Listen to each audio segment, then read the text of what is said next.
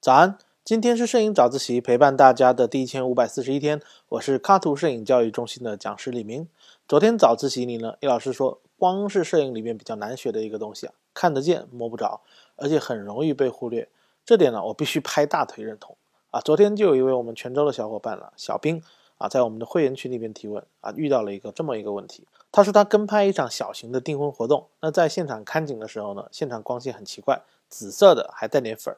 这种光呢，在婚礼上其实很常见，其实就是效果灯啊，氛围光，让整个现场粉粉的啊，充满浪漫幸福的氛围。但对于摄影师来说，你就要注意了啊，不要迷失在这个粉红的泡泡里啊。其实小兵也注意到了，因为一旦人站在这种光线里啊，皮肤肯定会被映衬成紫红色。你想一个人的皮肤是紫红色，除非你是要拍那种风格化很强的啊，比如什么赛博朋克风啊，或是王家卫这种啊强风格的照片。一场温馨的订婚场合，如果要拍出这样的照片，那是很奇怪的。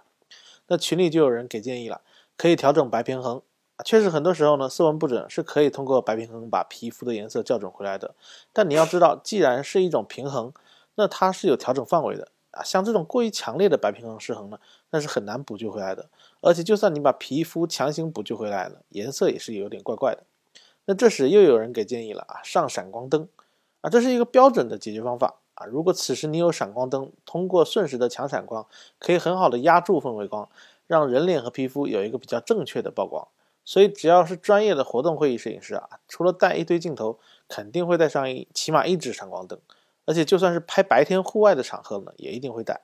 因为户外的光线啊，虽然比室内好很多，但光线还是有方向强弱的问题。比如你今天正好是大晴天、大中午，模特又正好是站在逆光的位置，那你不给模特的脸上补点光，那你拍出来的照片肯定是大光比啊，不是过曝就是过暗。又或是你今天要拍摄一张合照啊，一群人站好后，你发现旁边正好有一棵树，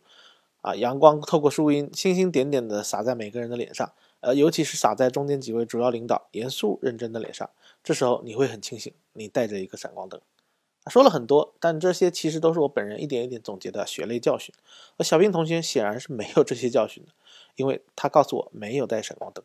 其实我也能理解很多摄影师啊不爱带灯。我刚学摄影的时候了就不拿，我觉得我可以用自然光解决一切问题。而当我看到小兵拿了一台五 D 四，那我就更能理解了。因为这种全画幅的相机啊，后期调整范围还是很大的，很多极限情况都可以拉回两到三档的曝光，把几乎拍毁的照片都救回来。再加上本身小兵同学刚接触摄影时间还比较短，对于人的肤色啊，对于色温甚至光线的敏感度还没那么弱，所以呢，出现了今天的这个情况。那么现场呢，光线不好，那摄影师又没带什么灯光，到底要怎么办呢？我给小兵的建议就是啊，找现场灯光师。一般这种比较正式的场合，除非是很不专业的舞台，否则 DJ 台、音控台那里都会有灯光控制台的，有灯光师啊，灯光也会分为啊面光灯啊、效果灯啊、氛围光啊啊等等。一般在前期呢，灯光师就会把所有的灯光都试一遍，然后编好成，然后在后场的时候呢，切换成氛围光啊。只有正式活动开始前呢，主持人上场才会把面光灯打开。所以你要跟灯光师确认清楚是否有面光灯，面光打开的舞台效果是怎么样的，甚至找人上去走一下台，去实拍一下人像的白平衡，看一下有没有光比较强啊，不适合拍摄的地方，甚至哪些地方拍合照最合适啊，一般都是在舞台最中央的地方啊，光线比较均匀，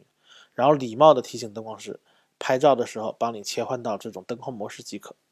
而后来呢，小兵同学也是这么做的，据说拍摄也非常顺利，新人都很满意。因为小兵同学善于观察和提问，他又多学了一些东西。而据我了解呢，小兵同学呢之前是个摄影小白，真正开始跟着卡图开始学线上摄影呢，也就一年多吧。呃，期间还参加过我们两次短期的线下课啊，就已经可以开始独立接单，进行简单的商业拍摄了，真的是厉害。讲了这么多，其实今天要讲的坑呢，就是光线。虽然摸不着，但对于摄影的重要性和影响确实很大，尤其是一些特定的场合。而你可以通过后期处理啊，随身多带几个灯。啊，甚至因地制宜啊，找别人，甚至找场外协助来保证拍摄的效果。